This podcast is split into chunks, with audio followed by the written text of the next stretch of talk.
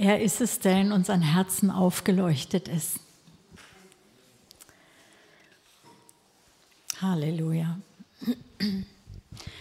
Ich möchte mit euch heute darüber nachdenken, was es bedeutet, die Liebe des Vaters zu empfangen. Es gibt ja Situationen im Leben, da geht Gott mit uns auf den Grund unseres Denkens und Handelns. Und dann zeigt er uns die verborgenen Winkel unseres Herzens und dass wir die versteckten Ängste erkennen. Vieles schleppen wir ja mit uns rum, wundern uns, warum da so ein Widerstand ist, warum es nicht einfach weitergeht, durchgeht. Und es gibt noch so manche Befreiungstat, die er in unserem Leben vollbringen will, in jedem von uns. Deshalb sind wir auch hier, um ihn zu repräsentieren, um Zeugnis zu sein, aber auch um Gehorsam zu lernen, um unsere Herzen vor ihm zu reinigen, um Heiligung zu erleben. Die Bibel nennt es Heiligung, bereit gemacht zu werden für die Ewigkeit. Es ging mir auch in den letzten Wochen so. Ich hatte Probleme mit meinem Blutdruck und mein Herz schlug irgendwie nicht mehr rund, so wie das sein sollte. Und ich konnte dann auch dann in der Folge nächtelang nicht so richtig schlafen. Das verstärkte die Sache natürlich noch. Ich wurde immer wieder wach davon, dass ich so Herzrhythmusstörungen hatte. Und das war sehr beunruhigend.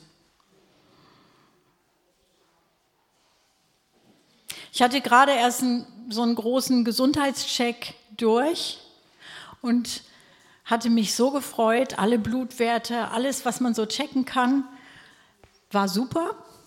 Der Arzt lobte mich, wobei ich ja nichts dafür kann. Es ist Gnade, ja. Und dann machte auf einmal mir mein Herz zu schaffen, mein physisches Herz. Und in der Folge auch mein geistliches Herz wie ich schon vorher sagte, da waren noch verborgene Ängste und auf die hat Gott seinen Finger gelegt und hat gesagt, guck mal, du fürchtest dich. Also wer solche Herzrhythmusstörungen kennt, der weiß, dass das ja immer auch Angst auslöst. Das geht ganz schnell. Da braucht man sich gar keine Sorgen vorher gemacht zu haben. Das ist einfach ähm, so, eine, so ein Adrenalinschub und dann ist man in Anspannung. Was passiert jetzt? Was ist da los? Und das mitten in der Nacht und mitten aus dem Schlaf. Einmal mussten wir sogar den Notarzt holen, weil sich das gar nicht beruhigte. Und er sagte dann nur so, ganz ruhig, ist nichts Schlimmes hatte mich an den Monitor gehängt und sah, mein Herz schlug eigentlich ganz brav im richtigen Rhythmus und hatte dann zwischendrin so Fehlinformationen. Ich, es fühlte sich für mich an, als würde mein Herz zittern. Und in dieser Situation merkte ich, wie wenig das nützt, wenn dann von außen jemand dir sagt, ganz ruhig, alles gut das ist in dem Moment irgendwie nicht so ganz nachvollziehbar. Vielleicht kennt ihr solche Situationen ähm, in anderen Zusammenhängen, dass jemand euch von außen sagt, mach dir keine Sorgen. Und die Gedanken sind trotzdem am Kreisen. Und dann ringen wir um den Frieden und können ihn einfach nicht so schnell finden. Entweder es sind Sorgen oder es sind Ängste oder es sind Bedenken oder es sind Erinnerungen, die uns plagen. Und man kann das nicht abschalten. Jemand sagte zu mir, ach Tabera, du hast doch Vertrauen in Gott, das war doch sicher für dich ganz cool. So, hast bist da ganz cool durchgegangen. Aber das fühlte sich einfach nicht cool an. Ja, das ging mir nicht so wirklich gelassen. Vor allen Dingen, weil sich das über Tage hinzog. Und klar, ich habe immer wieder in den Psalmen gelesen. Bin übrigens sehr überrascht, dass die Psalmen für so viele Lebenssituationen immer wieder genau die passenden Worte finden. Die Entdeckung habt ihr vielleicht hin und wieder auch schon gemacht. Jedenfalls hat es mich schon auch getröstet. Und was, was mich auch tröstete, trotz der Beunruhigung, das war, dass ich ähm, mich erinnerte an den Vers im Johannesevangelium, da sagt Jesus zu seinen Jüngern, in der Welt habt ihr Angst. Das ist einfach so. Aber seid getrost, ich habe die Welt überwunden. Und im 2. Korinther 7, Vers 5,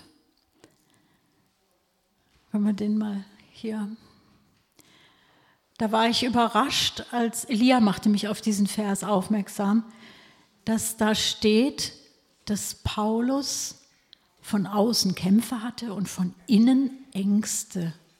Ach, der Paulus hatte Ängste.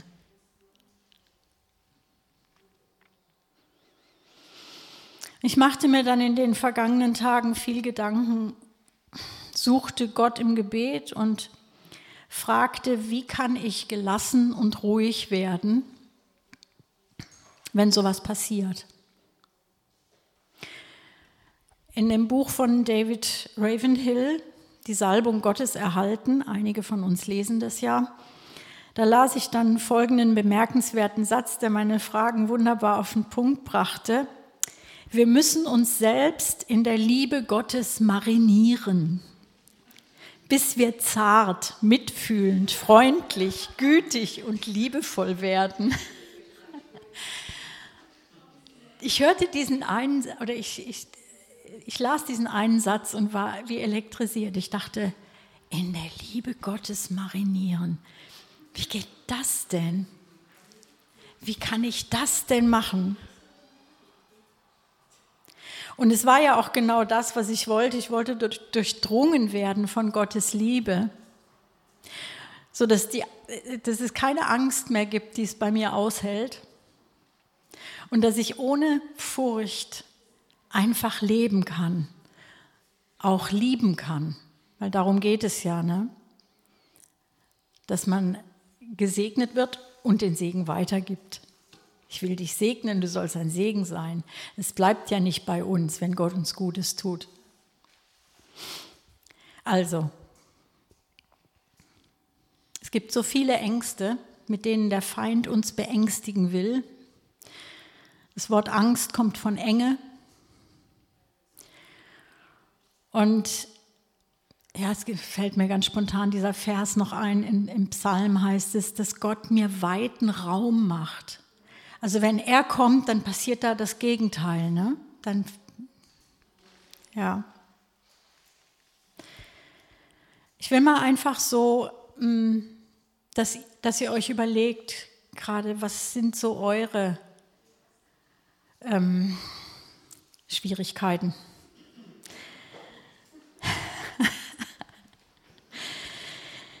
ähm, okay, jeder kennt diese Angst, abgelehnt zu werden. Das fühlt sich doof an. Das will keiner. Oder die Sorge, dass das Geld nicht reicht. Ja, ist ja jetzt auch wieder ganz aktuell. Auf einmal ändern sich überall die Preise. Und ähm, irgendwie muss man da neuen, neue Strategien finden. Und da kann schon auch eine Sorge sehr dominant werden. Wie kriege ich das hin? Kriege ich gar nicht hin. Unterm Strich haut es nicht hin. Oder die, die versteckte Angst vor Krankheit. Da ist man noch ganz gesund und hat trotzdem in seinem Umfeld eben Krankheiten vor den Augen und sagt, oh, das möchte ich aber nicht haben. So ganz unterschwellig.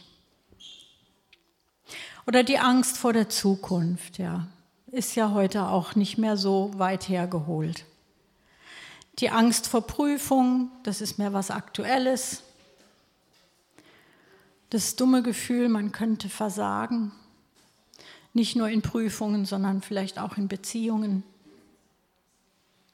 Da ist so vieles, was uns echt beunruhigen kann. Und diese Welt, die hat uns Menschen das Fürchten gelehrt. Ja, da gibt es einfach zu viel, was wir nicht wollen und was um uns herum an Negativen geschieht. Und die Nachrichten sind voll davon.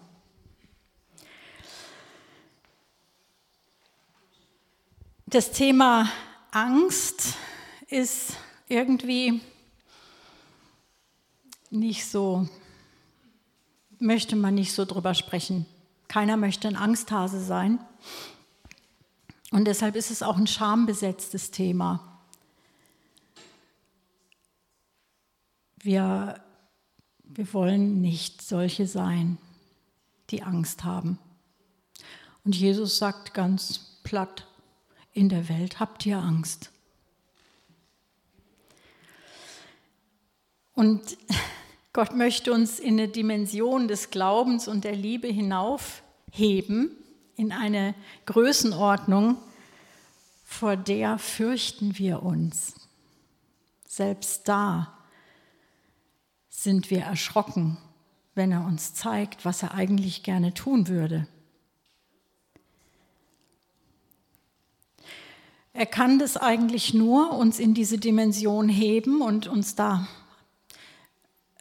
über uns selber wachsen lassen, wenn er uns die Erfahrungen machen lässt, die wir am liebsten vermeiden würden. Ich sage das nochmal, Gott kann deshalb nur uns in diese Dimension heben, wenn er uns Erfahrungen machen lässt, die wir vermeiden würden, wenn wir die Wahl hätten. Aber wir sollen durch Stürme hindurch wachsen. Wachsen in der Liebe zu Gott hin, wachsen in dem festen Glauben, dass unser Gott für uns ist, dass er uns endlos liebt, auch gerade dann, wenn wir die Kontrolle im Leben verlieren, er hat sie. Wir sollen auch wachsen in der vertrauensvollen Liebe zu ihm hin und zu den Menschen hin. Wir sollen grundsätzlich in der Liebe wachsen, auch in der Liebe, die er zu uns hat. Also, ich muss es so ausdrücken, ich möchte, ich möchte, ich muss, wir müssen wachsen in dem Bewusstsein, wie sehr er uns liebt. Wachsen in der Erkenntnis der Liebe Gottes zu uns, darum geht es als allererstes. Und deshalb betet auch der Paulus in Epheser 3, 17 bis 19. Er betet für die Epheser, dass der Christus durch den Glauben in euren Herzen wohne und ihr in Liebe gewurzelt und gegründet seid, damit ihr imstand seid, mit allen Heiligen völlig zu erfassen, was die Breite und Länge und Höhe und Tiefe ist und zu erkennen die die Erkenntnis übersteigende Liebe des Christus. Und warum? Damit ihr erfüllt werdet zur ganzen Fülle Gottes.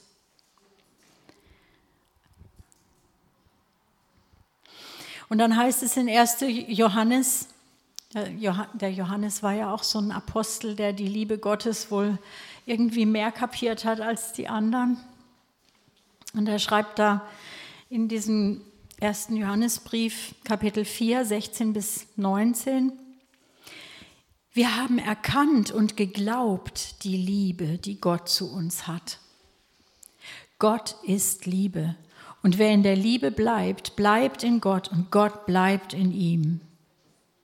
Hierin ist die Liebe bei uns vollendet worden, dass wir Freimütigkeit haben am Tag des Gerichts.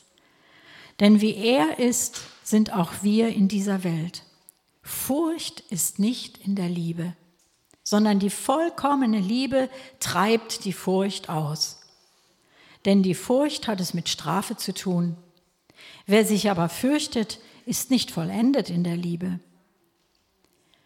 Und dann, wir lieben, weil er uns zuerst geliebt hat. Also da sind Zusammenhänge, die sind ganz, ganz wichtig. Und das ist heute das Thema.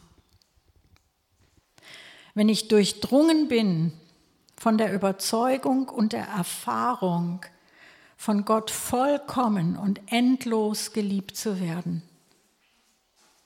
dann kann ich mich selbst loslassen.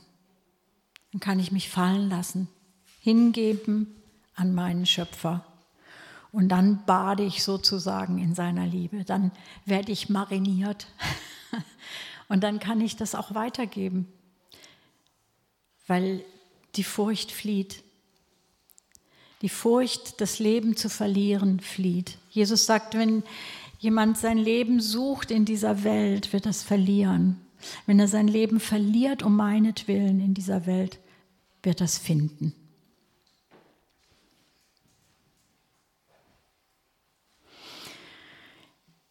Nochmal zu dem Marinieren. Wie genau, wie ganz praktisch mache ich das? Wie tank ich diese Liebe? Ich meine, ich höre das, wir singen das, wir lesen es in der Bibel immer wieder. Wann ist mein furchtsames Herz wirklich davon überzeugt, so dass es auch in den Herausforderungen meines Alltags davon getragen wird? In den Stresssituationen, im Streit mit anderen, in Mangelsituationen, in Krankheit, in Schrecknissen. Wann bin ich so überzeugt, dass es mich da durchträgt?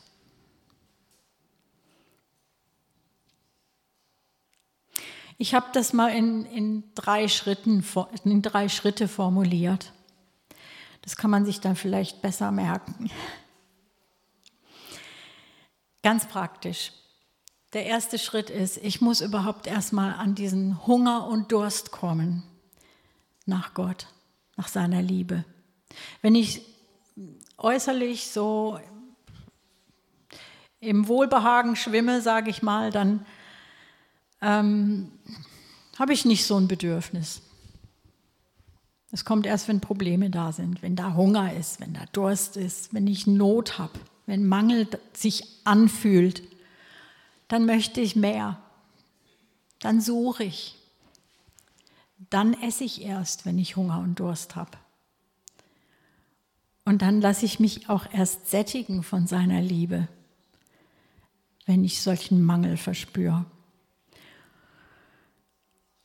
Das ist das Erste. Und das muss verbunden sein mit der Erwartung, dass Gott wirklich was hat für mich. Wenn ich in die Stille gehe, wenn ich in meine Gebetszeit gehe oder die Bibel anfange zu lesen, dann muss ich doch irgendwie erwarten, dass da jetzt auch wirklich was für mich dabei ist. Da heißt es in Hebräer 11, Vers 6, ganz was Grundlegendes, ohne Glauben ist es unmöglich, Gott wohl zu gefallen. Denn wer Gott naht, muss glauben, dass er ist und denen, die ihn suchen, ein Belohner sein wird. Das ist also der erste Schritt. So, und der zweite Schritt, der ist, da hat die Viktoria letzten Sonntag was gesagt über das Nachsinnen über Gottes Wort. Es braucht schon meine Aufmerksamkeit. Wenn ich das Wort Gottes lese, das ist ja die Liebeserklärung Gottes an mich, dann sollte ich eben mit diesem Hunger und Durst kommen, aber ich sollte mir auch Zeit nehmen. Ich sollte Ausschau halten, ich sollte forschen und nachsinnen. Da heißt es in Psalm 1, das hatte auch die Viktoria zitiert, ich lese es nochmal,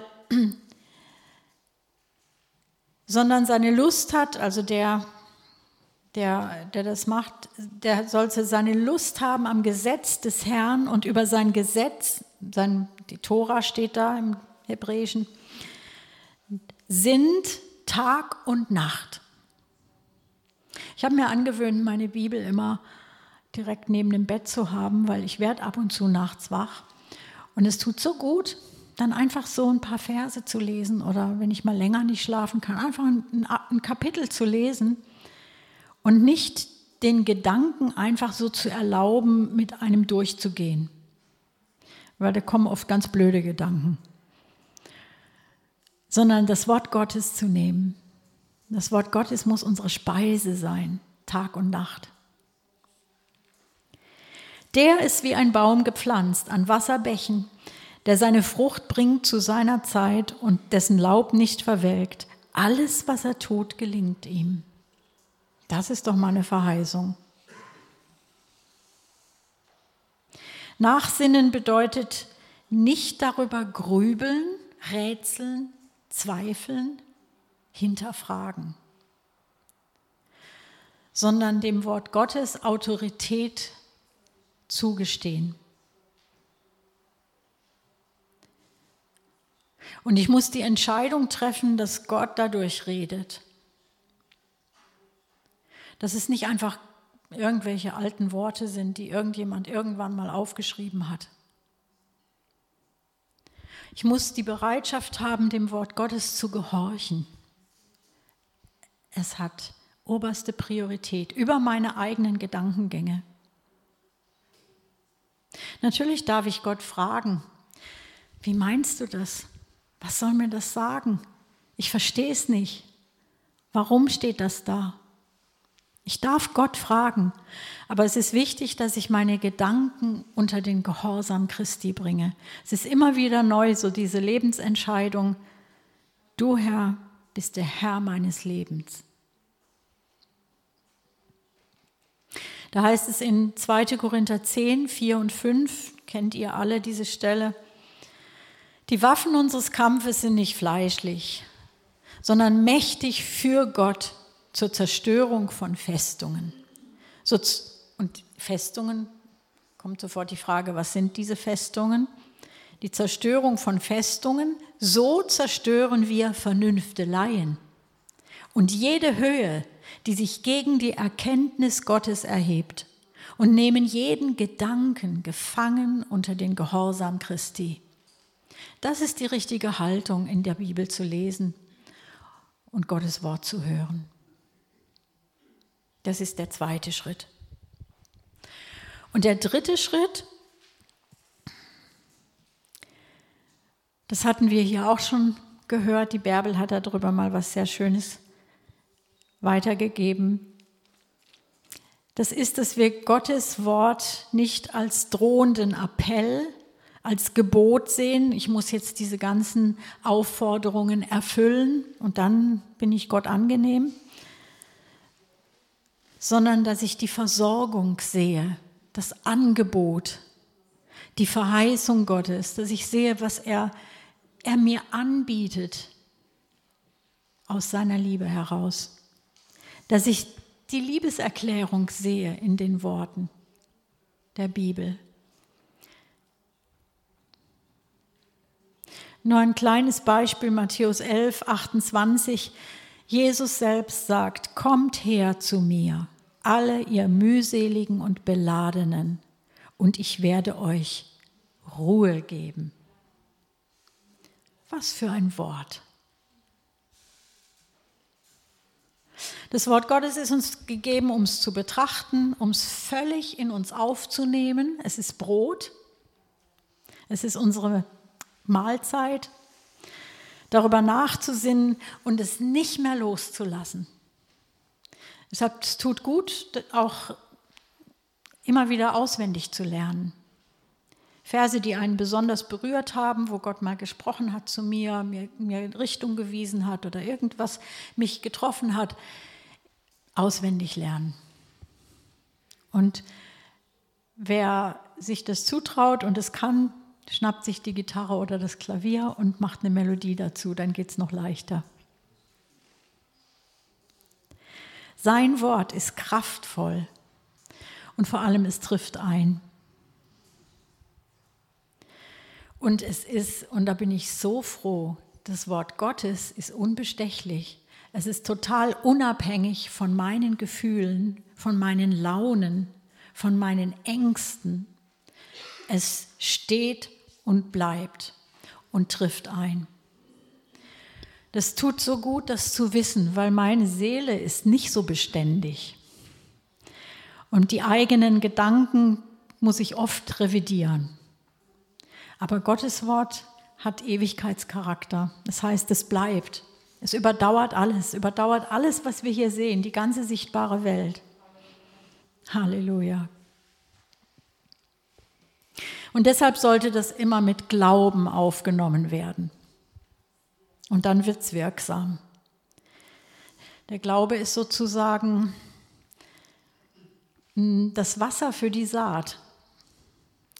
Ohne Wasser kann ein Samenkorn ewig da liegen und geht nicht auf.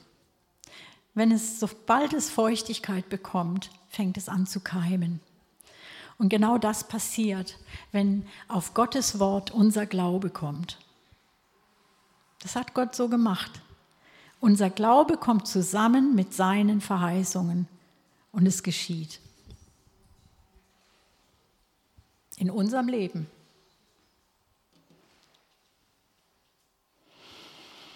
Als ich so kürzlich nicht schlafen konnte, dann setzte ich mich in den Sessel und dann habe ich den ersten Johannesbrief gelesen. Dann las ich die Psalmen, dann las ich was aus Jesaja. Ich las und las und betete und hielt so Zwiegespräch mit dem Vater und am Ende dominierten wirklich die Worte Gottes in mir und nicht mehr meine Ängste und Gedanken. Da wurde meine Seele ruhig. Und ich entdeckte die Zusagen Gottes nochmal ganz neu für mich. Das ist ja auch so was. Dieses Phänomen, wer in der Bibel liest, merkt, das gibt da so ein Phänomen, das ist immer wieder neu. Es ist immer wieder was Frisches drin. Es bleibt nicht ähm, das Bekannte, ja, das kenne ich schon, das habe ich schon gelesen, ich muss mal irgendwas anderes suchen, was ich noch nicht so gelesen habe. Irgendwann nach 45 Jahren hast du alles gelesen und weißt auch, wo es steht und so. Aber das, ähm, es ist immer wieder neu, wenn Gott zu dir durch das Wort spricht und der Heilige Geist bezeugt mit. Wenn man mit dem Heiligen Geist die, die Bibel liest, es ist immer wieder elektrisierend, es ist immer wieder etwas, was aktuell ist und direkt reinspricht in dein Leben. Und dann hatte ich auch diese Stelle aus ähm, 2. Korinther 4, 6 bis 10. Ähm, und da steht das eben.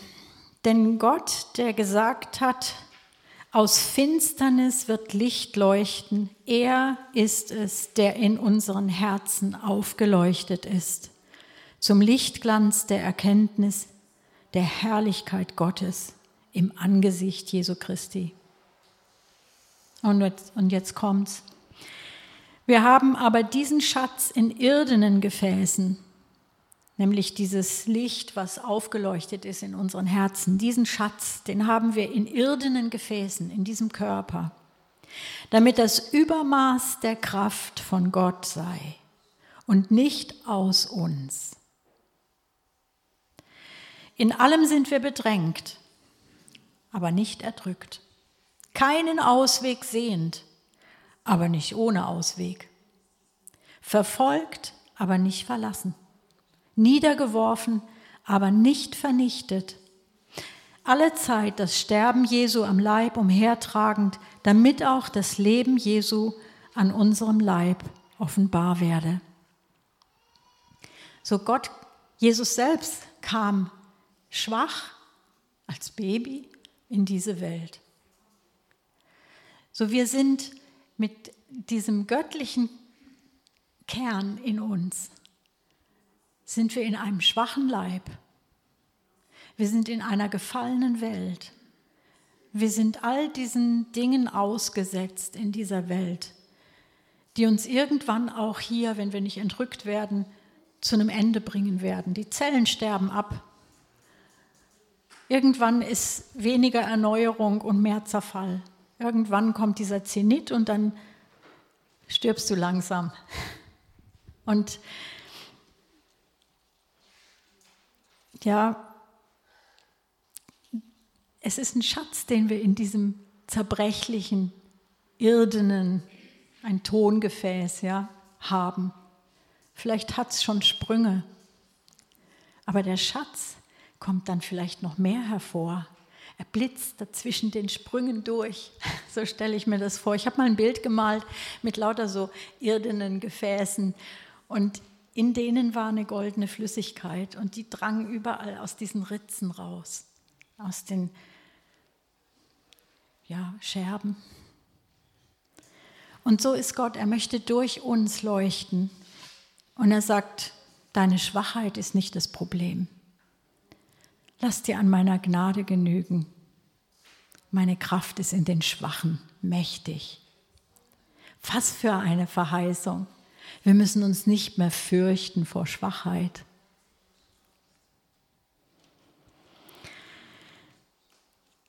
Dann sagt Paulus weiter, 16 bis 18, deshalb ermatten wir nicht, sondern wenn auch unser äußerer Mensch aufgerieben wird, so wird doch der innere Tag für Tag erneuert. Der neue Mensch in Christus, der wird nicht alt. Denn das schnell vorübergehende Leichte unserer Bedrängnis bewirkt uns ein über die Maßen überreiches, ewiges Gewicht von Herrlichkeit. Da wir nicht da wir nicht das Sichtbare anschauen, sondern das Unsichtbare. Denn das Sichtbare ist zeitlich, das Unsichtbare aber ewig. Das ist ein Geheimnis. Wir schauen ja viel auf das Sichtbare. Ja, das ist ja so unser Element, in dem wir uns jetzt hier bewegen. Und da zu lernen, das Unsichtbare in unser Leben reinzuholen, es anzuschauen, die Realität der unsichtbaren Welt zu, zu, damit zu agieren, davon auszugehen, damit zu rechnen, das ist unsere Schule. Das ist das, was wir lernen hier in dieser Zeit. Und ich weiß noch, ich war 20, 25, ich war noch sehr jung und da habe ich, hab ich schon diesen Vers gelesen und ähm, ich weiß noch, wie mich das berührt hat und ich gesagt habe, ja, das will ich. Ich will, ich will das Unsichtbare genauso real wissen und, und damit rechnen wie das Sichtbare.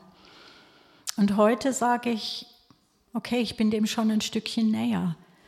Ich möchte die unsichtbare Welt noch realer wissen als diese, un, als diese sichtbare, weil die sichtbare vergeht.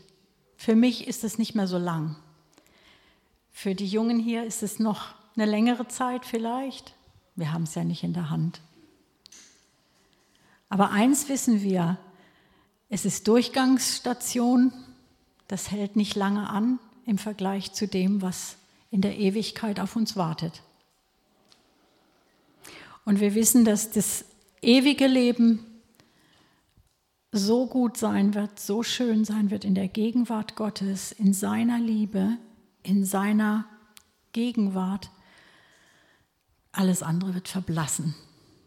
Es ist nicht bedeutungsvoll mehr. Und es ist wichtig, dass wir uns damit befassen. Und ich merke, wie das überhaupt gerade äh, im Leib Christi Thema ist wie das manchen hier beschäftigt. Ich glaube, dass wir in einer Zeit leben, in der Gott uns schon ganz massiv darauf vorbereitet. Es geht hier nicht um Wohlfühlen nach dem Äußerlichen. Es geht um Wohlfühlen bei dem Herrn. Meine Seele, meiner Seele ist wohl in dem Herrn. Gibt es dieses schöne Lied, ja. Und das will ich mir nicht mehr nehmen lassen. Da halte ich fest dran. Das ist die Wahrheit, dass unser Leben viel mehr ist als dieser Körper und auch viel mehr als unser Besitz und unsere Beziehungen. Ich möchte meinen Blick verändern lassen und mit Gottes Augen auf die Situationen schauen. Seine Perspektive ist nämlich die ewige, die bleibt. Meine menschliche Sicht ist begrenzt und wird irgendwann abgehakt. Bärbel und Klaus haben Monja und mich gestern mitgenommen zu einem alten Grundschullehrer von Bärbel und zu seiner Frau. Und mit denen sprachen wir.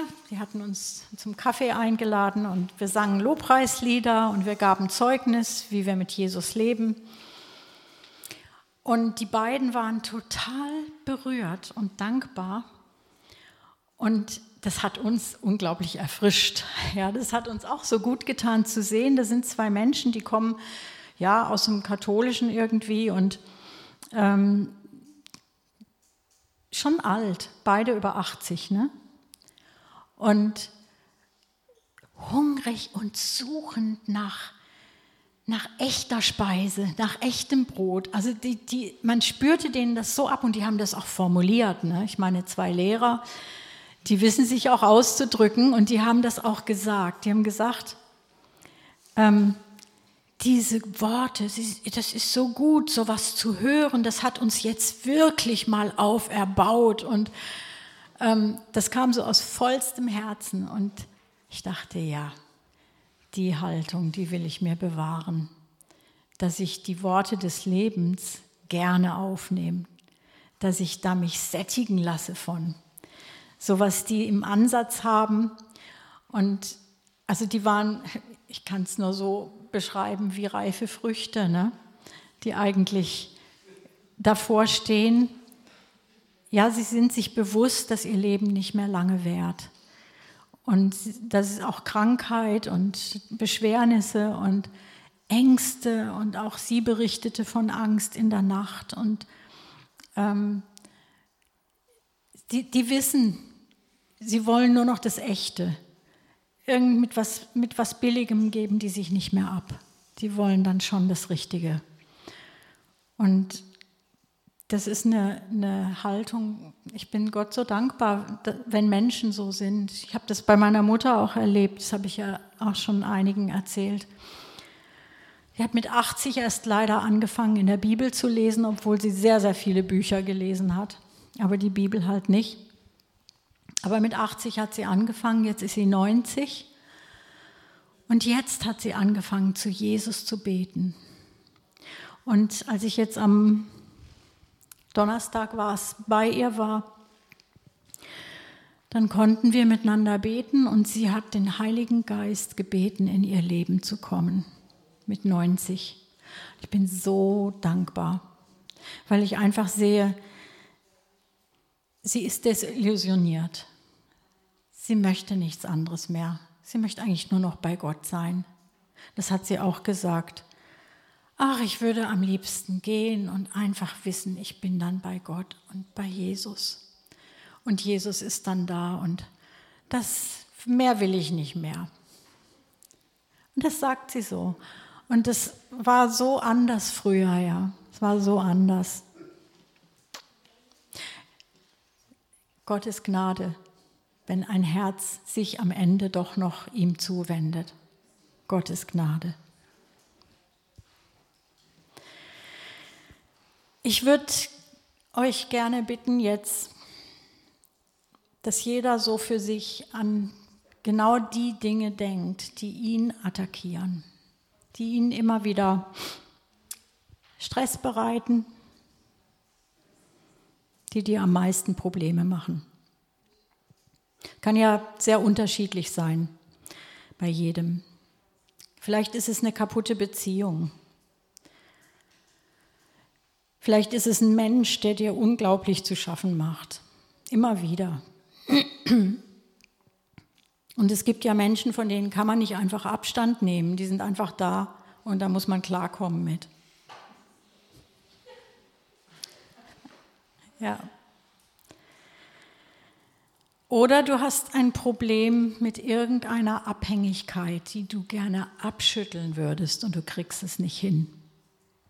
Zum Beispiel Essen oder irgendeine andere Sucht. Etwas, was eigentlich nicht zu dir gehört. Etwas, was du nicht bis jetzt unter die Füße bekommen hast. Oder da ist eine Krankheit, vielleicht Schmerzen, die dich an deine Grenzen bringt, die dich immer wieder einschränkt, die dir Angst macht, was auch immer. Und ich bitte dich, halte dir jetzt vor Augen, dass Gott dich nicht verurteilt sondern dass er mit offenen Armen dasteht, die Tür weit geöffnet. Und er sagt, komm zu mir, der du beladen und geplagt bist, angeklagt oder verbittert, verletzt oder enttäuscht, kraftlos oder abgelehnt. Jeder kann das jetzt von seinem Platz aus tun.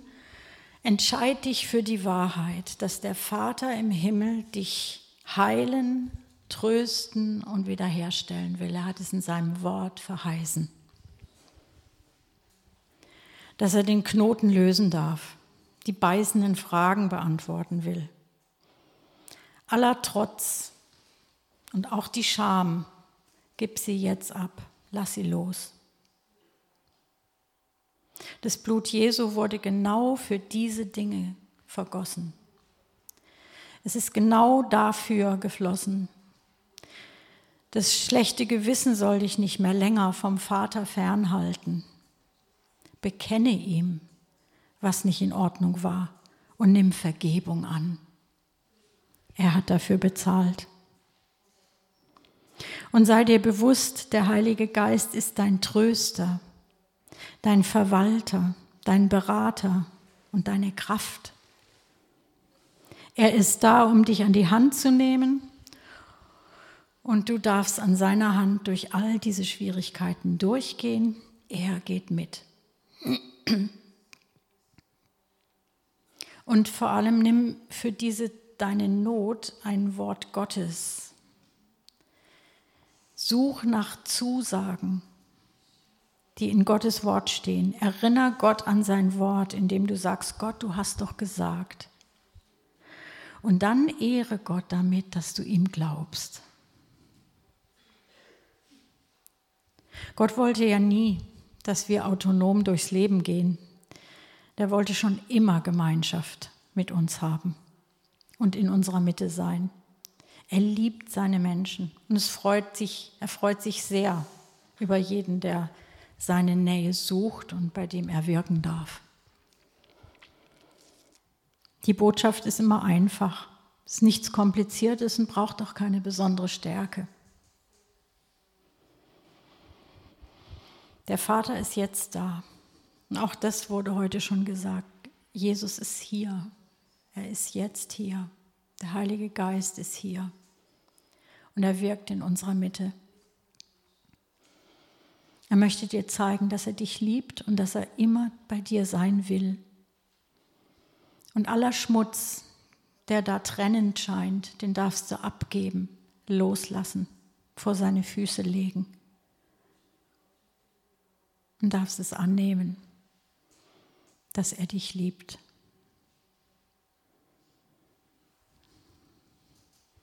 Und der Friede, der allen Verstand übersteigt, regiere in deinem Herzen und bring dich zur Ruhe. Vater, ich danke dir, dass du solche Liebe zu uns hast. Ich danke dir für das Blut Jesu. Ich danke dir, dass alles bezahlt ist, alles beglichen und dass wir freien Zugang zu dir haben. Und wenn uns unser Herz verurteilt, so bist du größer als unser Herz. Du bist der Gott, der uns sieht. Du bist der Gott, der uns hört. Du bist der Gott, der uns nah sein will, der in uns sein will. Wir sollen dein Haus sein, deine Behausung. Und wir sagen ja. Wir kommen zu dir und sagen ja, wohne bei mir und breite deine Gegenwart in meinem Leben aus. In Jesus Namen. Amen.